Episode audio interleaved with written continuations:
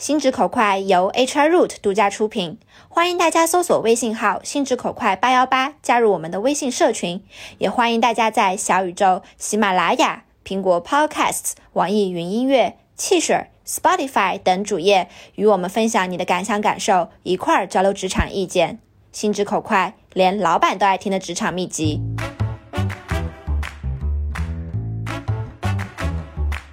这一期的录制呢会比较轻松，而且我们打算用圆桌派的讨论形式，一起来聊聊职场大家见过那些奇葩和一些奇葩的事情。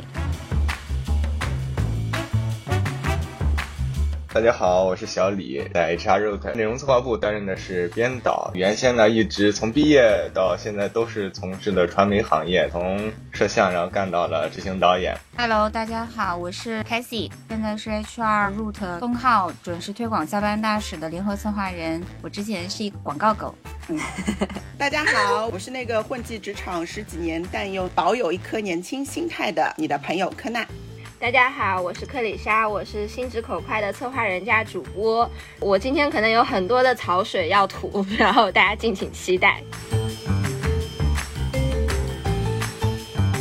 OK，那我们就开始我们今天正式的讨论。第一个问题其实很轻松啦，就是你遇见过职场上最奇葩的同事，包括你的领导是什么样的？然后为什么你觉得他们奇葩？我们请小西先来讲吧。这个奇葩的定义是什么？就是以我自己非常主观的判断，觉得以我的标准来看，他是非常奇葩的这样一个人，是吗？对，或者是让你觉得不舒服了。其实我觉得在职场当中，各种各样的人都挺多的。可能因为你自己产生工作上的分歧或者是矛盾的时候，这个时候冲突就产生了。可能他在我眼中是奇葩，没准我在他眼中也是个奇葩。就是奇葩，可能互相非常非常主观的一种定义。嗯，我之前遇到过一个领导，他会比较好大喜功一点，比如说他会把个人的一些喜好放在工作当中，比如说他生日的时候就需要每个人都给他歌功颂德，甚至要写一首小诗送给他，这个就有点强人所难了。我觉得 这种领导碰到应该蛮头疼的。嗯，那小李呢？嗯，我的话就说一下上一家公司的一个领导吧。我先说一下我们上家公司大体的一个情况，就是原先在圈内非常知名的一家做内容视频的公司，在经历了一八年一个重组之后，是一个完全新的一个团队。在我入职之后，大约是在一个半月到两个月时间，从总部那边空降过来了一个领导，他担任我们这边上海分部的一个是说叫副总经理，另外一个就是监制这样的工作。他呢奇葩的点在于，第一在。呃，这个行业内他自己吹自己每次都是几百万的 TVC，然后我们从来没有见过他拍过真正所谓的 TVC，就是每天都在吹自己几百万的项目。另外一个就是他在做事情上面从来不会考虑给对方带来困扰或者怎么样。举一个例子，就是说有一次晚上我们拍视频拍到晚上八点多钟，然后正好有个项目，因为第二天要继续跟进嘛。我这边没有时间，要交给另外一个导演做现场执行。然后呢，本来就是我跟那个导演就可以在电话里面沟通的事情。然后他就说，不行，你要回公司一趟。我的拍摄地呢，离公司大概有一个半小时的地铁的路程。然后我就跟他说，我不回去。我在电话里能沟通的事，你为什么要让我回去？然后我就把他怼了一顿。之后当天晚上我也没有回去，他也不敢拿我怎么样。他就经常去做这种，就是非常。多此一举的一个事情，还有一个点就是说，他其实等于说半个门外汉进入到这个行业里，他有的是人脉和资源，但是在这个行业内等于说是什么都不懂。他就是说啊，这么弄，这么弄，这么弄，但是在我们技术人员看来，其实他的方法方向是完全不对的。所以说，我们经常在专业上面产生一些冲突。我呢又是公司里一个刺儿头，就经常跟他发生这种不愉快的事情。他想搞我，我也在怼他。就这个样子，到最后他以一己之力，就在空降的当天，空降的当天，我在外边拍摄，不在办公室。第二天回来之后，我问我同事就说：“哎，新来一个那个监制，人怎么样？”结果我那同事全部吐槽，他就是个以一己之力惹了全 全办公室的人，而且他来了的那一周，应该说那一个月，公司的离职率。飙升，然后本来三十多个人的小团队，就是平均每天要走两到三个人，就这个样子，就恐怖到这个程度。然后我到最后我也受不了了，也是被逼无奈写的辞职信，走了。嗯嗯。啊，听上去也是惊心动魄的。那是的，就是在工作之余还要跟他去斗智斗勇，是啊，就很累。就我特别不喜欢，对，就工作之外的事情你不要再来烦我，就是没事还要搞搞我，这个就嗯，对吧？我遇到了比较多的是公司的创始人嘛，然后我觉得以前我们有一期讲过创始人需要哪些特质，但是我就遇到一些就是比较让我觉得，哎呀，这种创始人都能成功，这个世界可能就倒着转了。就我之前遇到一个 case 呢，就是我做了一个咨询的项目，有一个朋友找到我说，哎，他的一个老板他在组织架构以及他们的这个整个激励政策上碰到一点问题，让我去帮忙做一个咨询的项目。那当时我就去了，见了这位老板。那么这位老板呢，告诉我公司的情况，我也根据他公司的情况大概报了一个价格。那么双方都有一些 agreement，双方有点头的认可，但是我们没有建立一个书面的 paper 的一个 contract。我就帮他去做了这个项目，因为做激励的项目呢，需要访谈到他很多的员工，我们就去访谈他的员工。谈了谈，发现因为一定要和员工的薪资啊、奖金啊、他的职业规划结合的。那其中有一位比较工作时间长的一个老高管，他又跟我说：“他说，那你不要跟我多聊。他说，我就执意想走。他说，我说为什么？他说，这位老板明明有钱，刚刚买了一辆奔驰，但是他已经六个月工资没发我了。你跟我怎么样谈薪资？怎么样谈激励？对我来说，你只要发工资就是激励了。”那我当时是非常非常 shock 的，因为我们在聊这个项目的时候，这个老板这些前提完全都没有告诉我。那个老高管他也告诉我一件事情，不仅是钱上面的亏欠，他说有一次他们要到外地做一个项目，然后这位老高管的父亲病危，他就告诉这个老板说不行了，我爸爸病危了，我一定要飞回去。那位创始人他就对那个人说，你一定要守在那里，不许你飞回来，就不近人情嘛。后来他没有回去，但是那个。他的爸爸转危为安了，但是这件事情一直在那个人的心中就有很大的创伤。他觉得在生死之间，这份工作这个老板都没有在乎，不给我钱，也不给我相应的尊重。我去访谈的时候，我还是代表公司的嘛。但说着说着，我就觉得有同理心的。如果我是这样的老板的话，我也不想做了。所有的激励都。不能以你去克扣员工为前提为代价的，你把这些做好了，你再讲激励，这些是你的 baseline。嗯，更奇葩的在后面。其实我把这套方案全都做全了，但我想留一手，我把百分之七十左右的前期的一些方案都交付给了这位创始人。那个创始人他拿到我的百分之七十的那些 proposal 之后呢，就说好的，然后就一分钱也没有跟我提。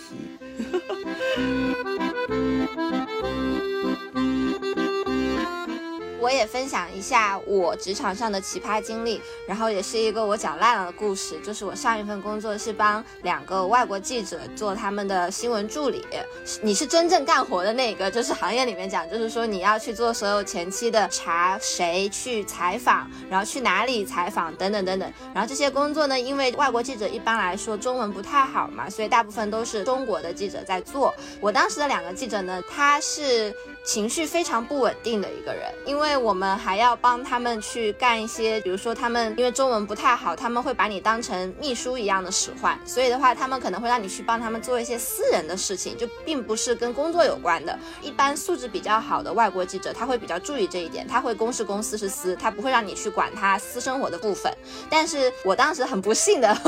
我的这位记者他非常的需要我去帮他做这种私生活的事情，然后其中一件就是他当时有一笔钱。然后存在了中国的银行里面，但是这笔钱的那个主人其实是她的丈夫，但她丈夫已经离开中国了。然后呢，她想把这笔钱拿出来，但是因为我觉得全世界的银行都是这样，就是这笔钱如果不是你自己的，那即使是你亲属的，你可能也。不太方便去帮他领，包括银行那边可能会问你要很多的文件。对我把银行那边的这些要求都跟他讲了，然后呢，他问他的先生要了一个护照的复印件，因为他护照在先生那边嘛，所以他没有护照的原件，所以是护照的复印件。他自己也弄丢了，当时银行帮他存这笔钱发给他的一个 deposit check 吧，就是那种存款证明。对他也没有这个东西的原件，他只有一张当时拍下来的一张照片。就所有这些信息，他自己觉得他已经有了这些东西。了银行应该把钱还给他，但是银行肯定不可能的，所以的话，当时他就当场在银行发飙，并且哭了，并且用蹩脚的中文用手指着所有人大骂：“我要去告你们怎么样？”然后当时我都惊呆了，我就觉得啊，怎么还有这样子的人？就是我其实觉得在职场里面，对我来说很重要的一个品质。就是情绪稳定，包括我觉得要分清楚场合嘛，这是职场。那么我可能私人生活上面的一些困扰，我要想办法的把我的情绪最小化，不要让我自己因为其他的事情弄得心情不好，然后到职场上来对我的同事啊、对我的老板啊什么的，都是好像就特别的有恶意。所以那个工作经历真的是搞死我了，就是我当时头都要秃了，因为我不知道怎么跟这样的人相处。我觉得现实生活中不要说是同事了，而且他们还是我的老板，现实生活中碰到这样的人。可能就是绕道而行的吧，对，所以的话，我也要切到下一个问题：你们碰到你们职场上这些比较奇葩的同事或者老板，你们是选择像小李这样子跟他怼，还是说忍，还是说，哎呀，我干脆就辞职不干了？就是谁想来分享一下呢？因为我的话，跟我相处的人觉得，就是我的。表面是那种非常波澜不惊，甚至说就是闷闷的那种人。但是呢，我如果遇到一些事情，我是可以变成一个刺儿头，就会完全跟我平时是不一样的。所以说，在上一家公司的时候，我这个内心的潜质就被激发的，真的是被激发差不多了。像这种情况的话，我一般选择就是说，在保证工作完成这样一个情况下呢，我会选择隐忍，然后我们先以工作为重。但是像上一家公司那个情况呢，第一，我的内心已经在很久之前有了辞职的想法了。那么就是天大地大，老子不怕，那我就敢去跟你怼。我把我的一些想法直接就跟你说，在我心里你是一个什么样的家伙，是这个样子。这个前提是我对这家公司已经彻底失望，然后我已经不打算在这干了。包括说你平时对我使的这种小计策，不友好、不愉快这种。工作以外的怼来怼去的，已经彻底的影响到我对你，包括说对这个公司的一个认同感了。那我也没什么面子要给你了。在这种情况下，我还策反了两个同事跟我一起走，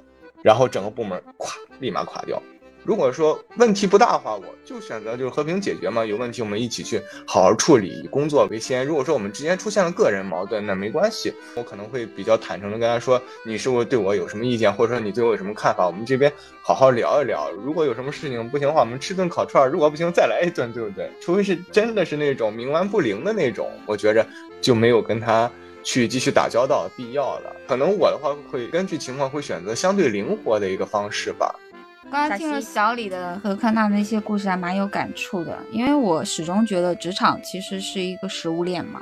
就是如果真的遇到一些奇葩的领导或者是奇葩的同事，在一个有毒的工作环境当中的话，可能还是要问一问自己，我是谁，我想要得到什么。因为大多数的人来工作的话，要不就是资源，或者是赚钱。如果在这个公司里面，两者都不能兼得，还遇到了非常使人。情绪内耗的人或者是事情的话，那就是要么走，要么想办法。总结成一句话，就是你接受你能接受的，改变你不能接受的。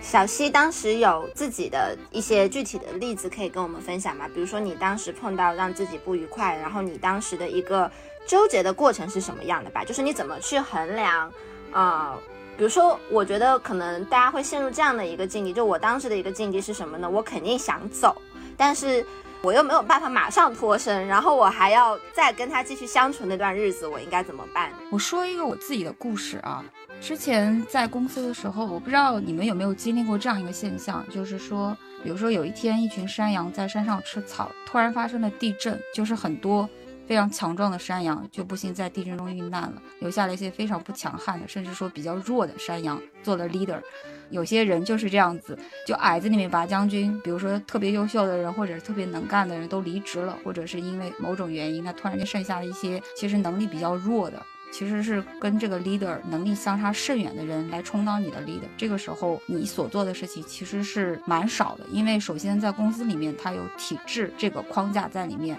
第二。尤其是大公司的话，可能会各司其职，你能做的事情，你能改变的事情非常少。那这个时候的话，就要看你现阶段你想要什么，或者说你得到了你在这个公司想要的东西了没有？如果没有，那么你问问自己能不能接受现在这种有毒的环境。继续和自己的情绪内耗以及平衡工作上的这些内容。如果你能做到，那你就得到你想要的东西以后再走。如果你觉得你自己的情绪的这个已经满格了，已经真的再再坚持一天都坚持不下去了，就要去宛平路六百号报道了，那就放过自己，那就放过自己，就坦然的走吧。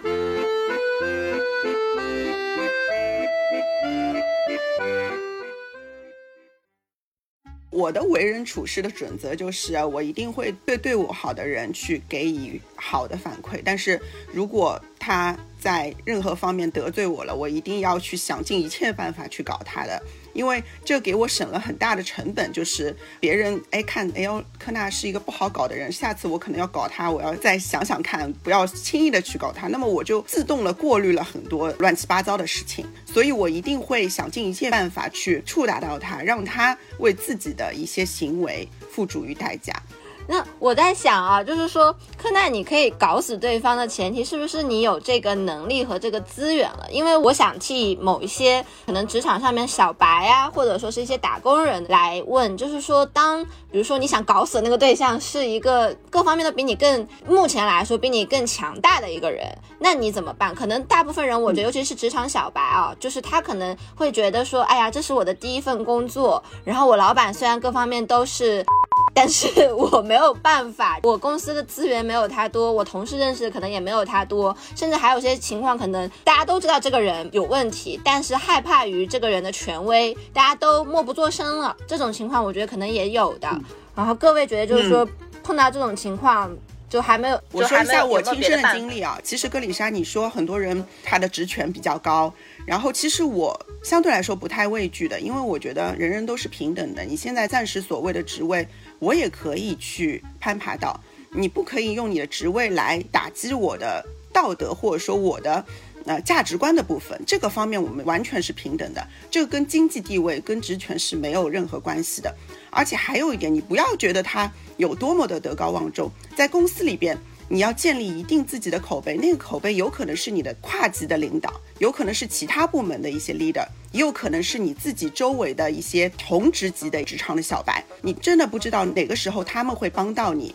而且你想要去 diss 的那个所谓权高望重的那个高管，他肯定也在公司里边种下了很多祸患，很多人就是想除掉他，但是就没有一个机会，或者说没有一个火种可以烧起来。所以我劝大家，如果大家真的会觉得这个事情辞职是没有办法解恨的，那就去做。就我自己是遇到一个自己亲身经历的事情，那个时候我其实，在职场也就四年五年的时间。那么我当时是一个培训的主管这样的身份，但是我上面有一个 HRD 嘛。他是把我招进去的，因为我其实相对来说我的能力还是属于比较强的，但是我没有顾及到他的感受。你下属一旦能力超过你的上级的之后，如果没有 sense 的上级，他会觉得你是一个很大的威胁。所以呢，在我六个月还没有就准备那一天，其实要谈试用期转正的时候，我的那个上级他就自己自说自话把我给 fire 掉了，而且。这件事情，他作为一个 HRD，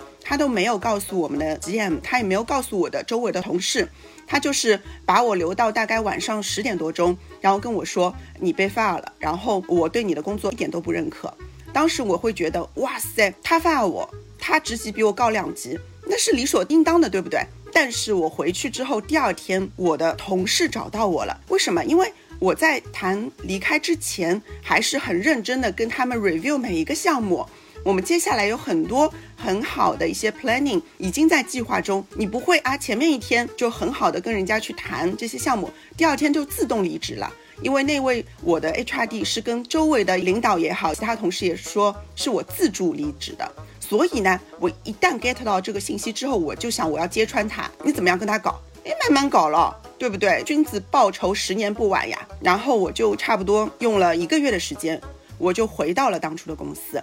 当时他见到我的时候，他都不知道，因为全公司基本上除了他以外，其他人都知道我可能会回去，然后他就非常 shock，然后我就用了一年的时间把他踢出公司，自己坐上了他的位置。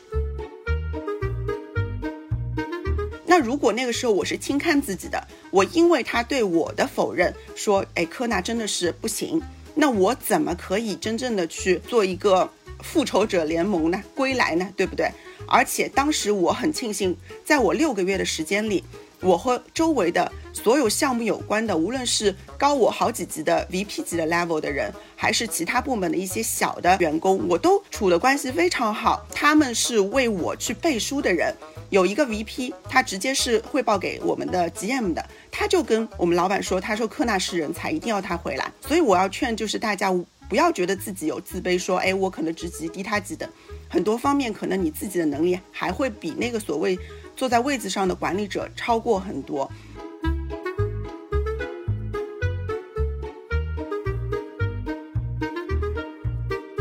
我是只工作了快两年，那么大家工作的时间比我长，你们会不会有经历过？就是说，哎，以前觉得哇，这个人真的好难忍受啊，这个人真的好奇葩，但是过了几年之后，再回头来看。突然可以理解当时那个奇葩的同事了，会有这样子的经历吗？或者说我们四个交流的时候，有哪个人觉得另外一个人的那个奇葩同事其实还没那么奇葩的？刚刚李莎说的这个问题的话，其实对我来说，我现从工作到现在是没有遇到过，就是回头再想我能表示理解的，因为。因为我在工作上跟别人就处的是相对比较直接一些嘛，一就是一，二就是二，然后你也别对我虚，我也不会对你虚。我觉着你这个人对我就是不真诚，甚至说你在背后捅我刀子的话，那哪怕说你在别人面前你展现是个多么好多么好的，我回头再想，我也不会对你有任何的理解或者感觉你在那个时候怎么怎么样，因为你给我捅了一下刀子，那我为什么还要以德报怨？我倒不会去回顾一些之前做的奇葩的事情，因为可能在工作场合的时候，可能更多的情况是对事不对人。我分享一个我最近的一个事情吧，就是以前的一些工作群里面，最近在吐槽，大家都非常高频率的吐槽一个女同事。这个女同事是什么样一个故事呢？就是她在疫情期间，在大家建议公司建议可以居家办公这个 option 的情况下，她天天去公司上班。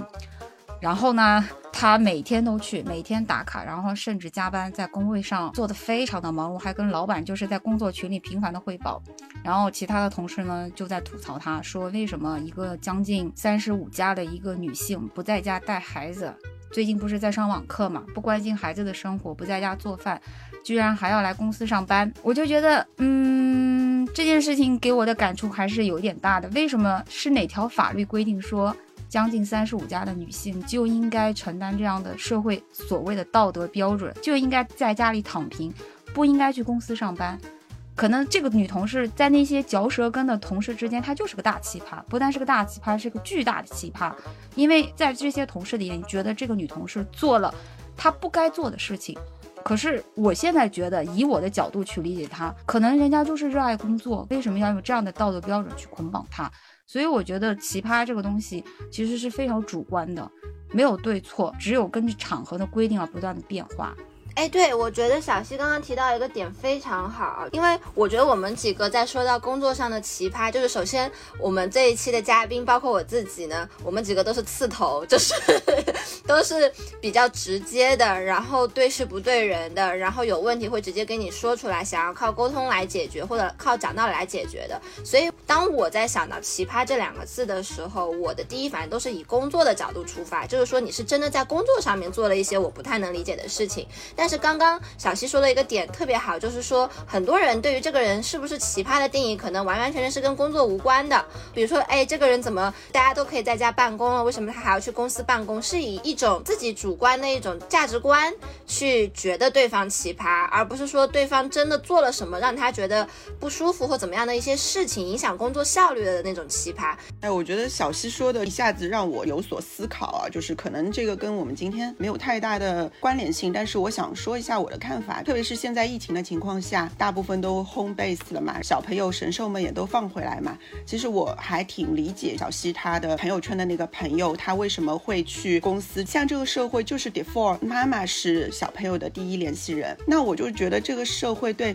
女人的这个要求真的是太高了。怎么说呢？我自己一直是给自己有一个单独相处的时间，在那个单独相处时间，就是没有小孩，没有老公，也没有工作，只有我和我自己对话。那个环境里面。只有我自己一个人。刚才小溪说的时候，我是很理解的，因为可能这个人他是很热爱工作，然后也有可能他只是把去公司作为一个自己真正可以给给自己内心对话的一个空间。就有些人会让自己的主观想法去判定另外一个人，因为你自己可能跑去公司的时候是要去邀功，需要去向老板显示说自己有多废寝忘食，家都不要了去工作。但对于那个人本人来说，他其实心底那个小小的期盼，只是说我想逃离一下家里那个鸡飞蛋打的状态，这个机会不给人家嘛，我觉得这个太说不过去了。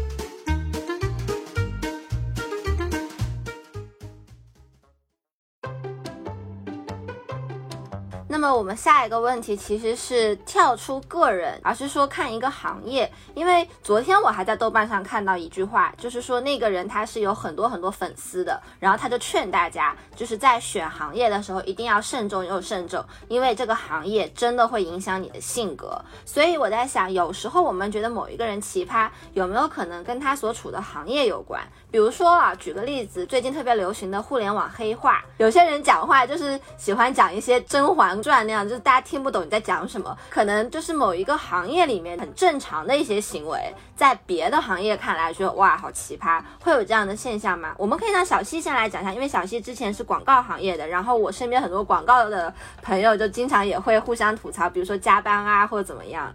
广告行业的话，其实分蛮多职位的，可能接触到最多就是 account，account 就是要衔接客户与公司内部人员的一些沟通桥梁的关系。那身为 account 的话，他有些素质是必备的，比如说他必须要有很强的沟通能力，他有的时候甚至要创造一些冲突的点，来刺激一些客户，才能达到为自己达到一些目的。所以你有的时候见到一个 account，他是一个非常极端，或者说他是一个非常刺头。或者他做事情说话都非常的挑起你的情绪，有的时候甚至你一见到他他会不喜欢这样的抗，往往其实是一个好的抗，这是一个好的抗，非常非常必备的一些素质。相反，如果一个抗非常平和、非常温和，然后讲话谦谦有礼，那不好意思，可能他就做不好他的本职工作。另外一些在比如说在 creative 的一些部门的工作，他有些人是。你是早上是联系不到他的，可能要在下午一两点以后你才能见到他的人。那你能说他发邮件也不回，打电话也不接，那这个人是失联的状态吗？并不是，因为他的。Creative 都是一些艺术家，他可能擅长在晚上的时候做一些 idea 出来，那你就得配合他的工作，配合他的一些艺术家的一些行为，因为在工作中，在职场中，结果是导向的，你不必 care 说他的工作方式是怎么样子，只要他能交得出及时，能在 deadline 之前交出好的作品来，那他就是合格的。那么你不要以你的一些道德上的绑架，说这个人必须九点钟来打卡，五点钟继续走。那恰巧在这个时间段，很多 creative，尤其是 art 或者是 copy，copy 的话更痛苦。有的时候想一句广告词，他白天就是想不出来，晚上两三点钟才想出来。这个时候给你发邮件，你能说他是邀功吗？故意设置了 Outlook 的延迟发送，要两三点钟才发给你吗？并不是，其实这就是他的工作 style。所以我觉得可能每个行业都会促使人形成他的一些工作上的性格、工作上的风格，是这样子。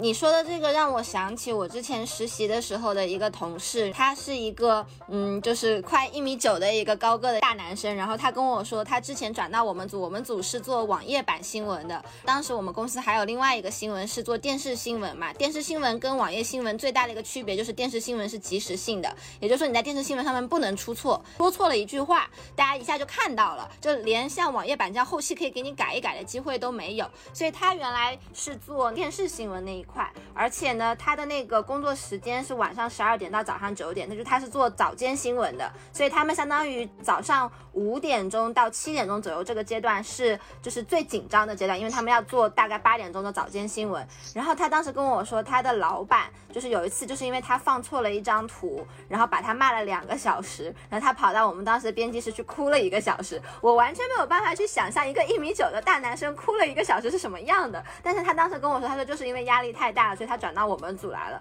然后我后来想说，哇，我要是碰到你这样的老板，我可能会受不了。然后可能就是如果用奇葩来定义的话，我可能会觉得那个老板好奇葩。但是后来我自己就是深入接触了新闻，以及深入去了解，就是说网页版新闻和电视版新闻有这么大的差异之后，我会去理解了。因为我觉得，首先你大晚上的工作，你可能就是肝火会比较旺，然后你每天每天都是这么晚工作，你可能肝火就越来越旺。然后再加上就是说，他老板是顶着所有的压力的，就是如果说你新闻播错了，那么你老板要承担责任，最后大家会怪你这个公司嘛？你们公司好不负责任啊，播错了一个新闻，所以这个压力也是怎么讲呢？有时候很难去分辨到底是行业上面的，还是说是这个个人的，也有可能是这个行业真的就影响了这个人。就是我想说一个大的概念啊，就是可能在外企里边的一些通病吧，在外企里边有很多人愿意用一些，比如说缩写啊，或者说有一些中英文夹杂的一些所谓的炫技，也有可能有些是他的工作的常态嘛。就比如说我讲一句话，我说哎，今天的 proposal 大家 meeting 把想法 align 一下，要 customer oriented，然后我们要在 deadline 之前把所有工作都 deliver 哦。那我们一直在外企里边，人会觉得，哎呀，我很适应啊，所有的一些 words 我都了解。但是你要想到，有一些人他可能没有外企的背景，或者说他从 local 的公司过来的。哎呀，我又讲 local 了。所以虽然我是不自觉的，但是呢，如果我在开会前，我会判定说这些人是不是有一些是听不懂的。我在透露出这些单词的时候，我会重复一下，我说哦，刚才我说的 deadline 其实是。最后的交期，那我会重复一下，就是这个要照顾到当场的人的一些想法，还有一个就是也是语言方面的，比如说我们在上海，我们有时候开会会时不时的用上海话，那其实也是有一些边缘化的东西。对这个，我们可能会比较有话语权一点，因为我们做播客有时候会不经意的，然后就中英夹杂，然后我们会有观众反馈说英文太多了，可不可以下次解释一下到底是什么意思？对，这里要说明一下，就是说我们不是说故意要炫技，然后是真的就是对讲话就已经形成了这样子的思维方式了，然后可能有一个词第一个进入脑海的是英文而不是中文，所以就这么讲出来了。大家在碰到奇葩的时候，自我心态上面一个调节，有没有具体的措施或者具体的一种调节的方法？因为像之前小李讲到了一点，是他会去跟同事去沟通，去吃串串。我想来跟大家讨论的一点，就是说，当你觉得沟通无效的时候，你应该怎么做？尤其是怎么不让这种奇葩给你带来的负面情绪影响到自己？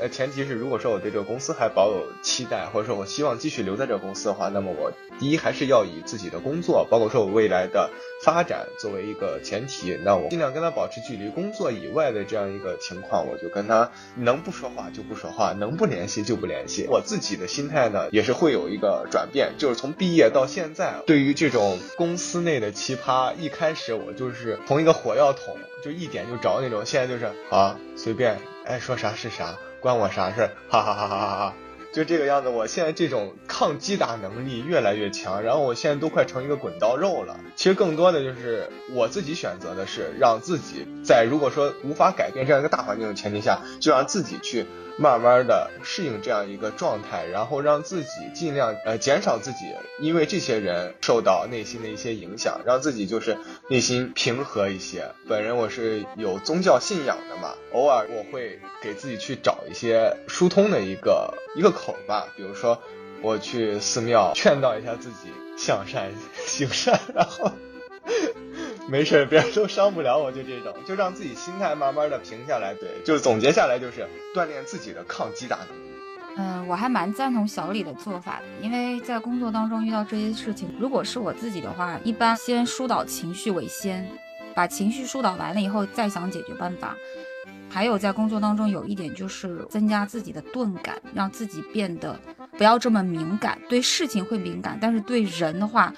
你的钝感越大越好。你要对你做的这些事情的专注度提高，你不要对任何人抱有期待。我觉得这点是很重要的，因为我有看到一些，尤其是一些女生内心比较敏感的话，她可能会对一些人的不太善意的一些语言给刺激到，而影响到自己的工作情绪，把自己的盔甲先磨练起来以后。再去想办法，比如说，如果这个人是你的同级的话，你可以找你的 leader 谈一谈，到底是对你这个人本身有问题，还是说工作环节沟通误解所造成的。那如果这个人是你的 leader，那你就是回到之前第二个问题所说的，你能做的，你该做的都做，不该做的那就辞职，其实也挺简单的。对我很喜欢小溪的一个 point 就是钝感，而且这个钝感是对人，不是对事，对事要敏感，对人要钝感。我觉得这样的确是会提高工作的质量以及效率。对这个我非常认同，柯娜老师那边有什么好建议吗？我觉得就是一个是做到隔离，一个是做到自我能量的提升。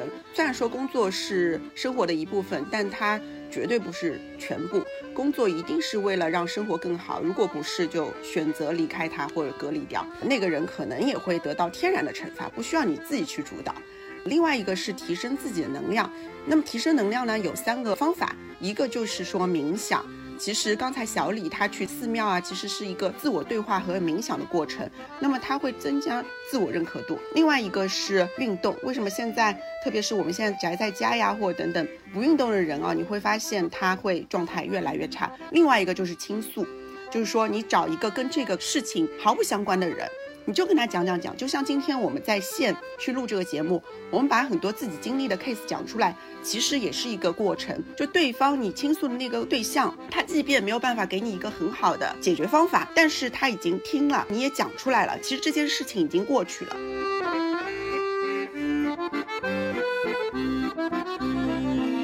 我跟三位学习了。其实刚刚听到小李说毕业之后就是一个火药桶，然后慢慢慢慢已经磨练到佛系的心态。我其实一直会比较 struggle，比较纠结的一个点啊，就是说有的时候我主观上面觉得，哎呀，世界应该怎么怎么样，可能也是我觉得，就是不要让别人都变成你觉得对的那个样子，因为你觉得是对的，对别人来说不一定是对的。就这一点是我一直要提醒我自己的一点。然后还有一点呢，其实我想问问大家的意见，因为刚刚小。李说：“当你意识到这个环境可能就是这样了，再跟他们较劲儿啊什么的，会弄得自己很累。那你不如就，比如说像小西说的，就是对人啊，对周围的这些不愉快都保持一个钝感。其实，当我真的觉得这个环境是有问问题的，而且这个问题并不是我主观认为的，而是说可能会造成我工作的效率低下，可能会造成我团队或者一个。” Project 完成的过程中，每一个环节都脱节的情况下，我会有个冲动去想把这个东西给改变的。就是说，可能改变这个过程会非常的难，就是像愚公移山那样，我要移一座山这样子。但是我会有那个冲动，知道它很难，但是我还是想要去这么做。而且我这么做可能会得罪很多人，对吧？很多人他会觉得说，哎呀，现在这样也挺好的，我们就完成百分之八十的工作量，或者我们的效率就是这么低，你为什么一定要逼着我们去完成百分之一百的工作量，然后去提高两倍的效率？呢，不是说这么做了之后会有多大的收入上面的变化，就他们看不到一个很直接的利益。那这个时候你应该怎么办？就是当你的工作的价值观和周围你觉得比较奇葩的一些同事之间有冲突，也没有严重到说你要走或者他要走的情况下，你是应该忍，还是说去尝试的去改变现状？其实我觉得，只要问克里莎，问你自己一个问题：这件事情你尽全力，然后跳过很多的困难去做成了之后，那个做成功的所谓改变世界的成就感，有没有大于你前期投入的一些，比如说 suffer 也好，别人的不理解也好，你多难多难去达到这个目的也好，有没有大于这个？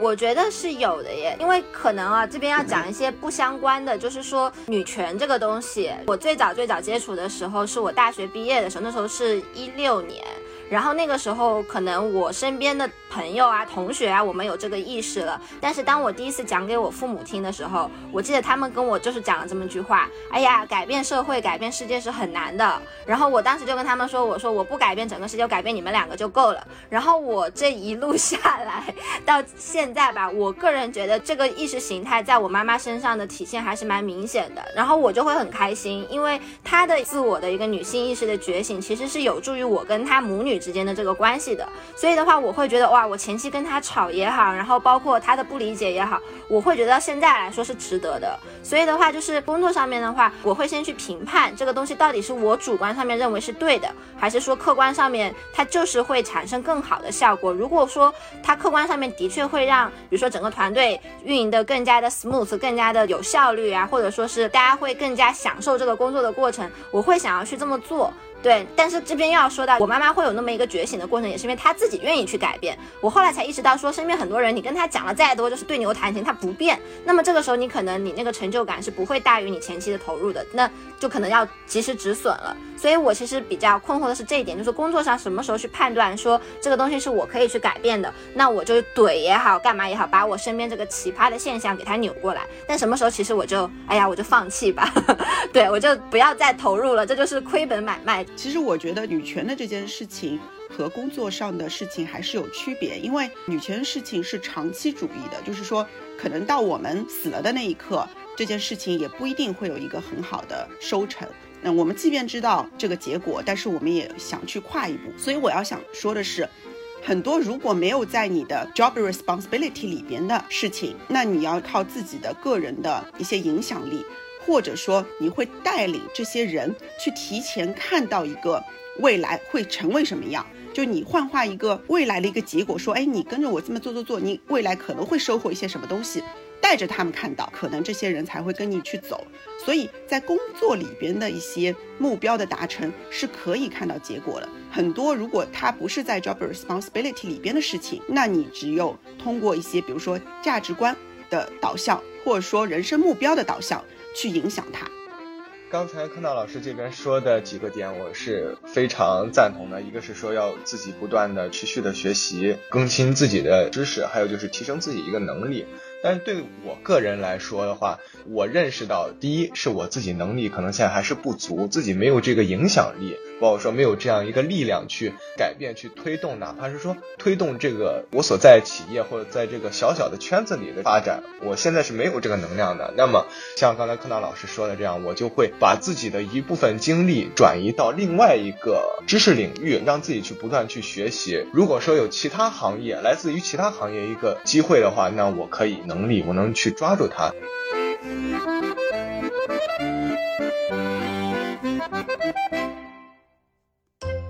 那我最后一个问题其实蛮有意思的，我在想啊，就是我们的主题是职场奇葩遭遇记吧，可以这么说，就是我们为什么会碰到这么多的奇葩？那么有没有可能就是有一些人是真的奇葩，然后这些人我碰到他们的时候，我会有个问题，他们是怎么进来的？就是为什么我们的公司会招进这样子的人？所以我们可能要想一想招聘这个环节，从 HR 的角度，或者说是从老板的角度去想一想，这个人身上是不是有一些跟硬实力无。无关，而是软实力相关的一些考核没有做到位。其实我觉得招聘的一个情况下，硬实力它都是写在 CV 里边，那些都是可以显而易见的。但是所谓情绪或者说价值观啊等等这些东西，其实靠一些几小时的面试是没有办法看出来的。其实，在公司一般的运行的情况下，我们会着重考虑前者，就是他的硬实力，因为说到底拿过来就要用嘛，对吧？他可以在。岗位上有它的产出，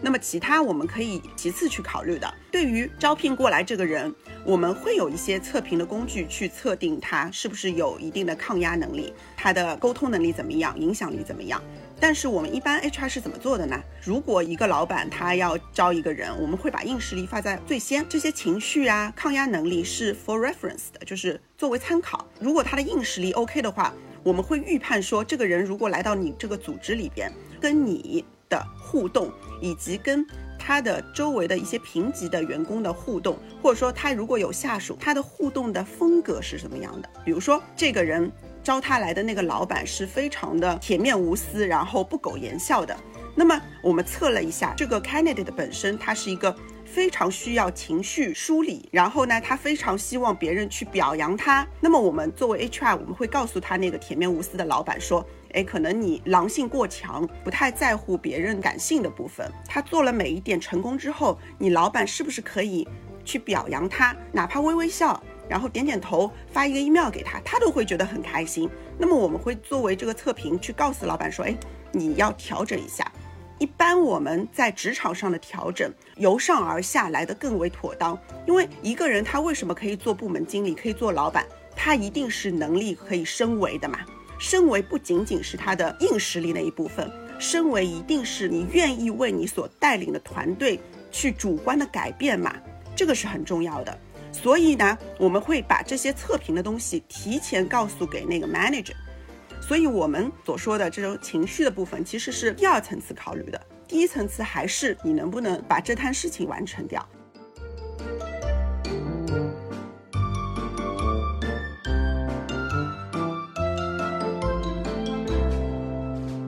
心直口快由我克里莎主持策划，科纳、王瑞共同监制。我们的制作团队有小芳、弹药、奶茶、甜甜、Lotus。在此特别感谢小西和小李的亲情加入，欢迎大家搜索我们的微信号“心直口快八幺八”加入官方社群，也欢迎大家打开并关注我们的小宇宙、苹果 Podcast、喜马拉雅、网易云音乐、汽水、Spotify、荔枝 FM、蜻蜓 FM 等主页，与我们分享你的感想感受，一块儿交流职场意见。直来直往有话直说。感谢收听心直口快我们下一期再见啦。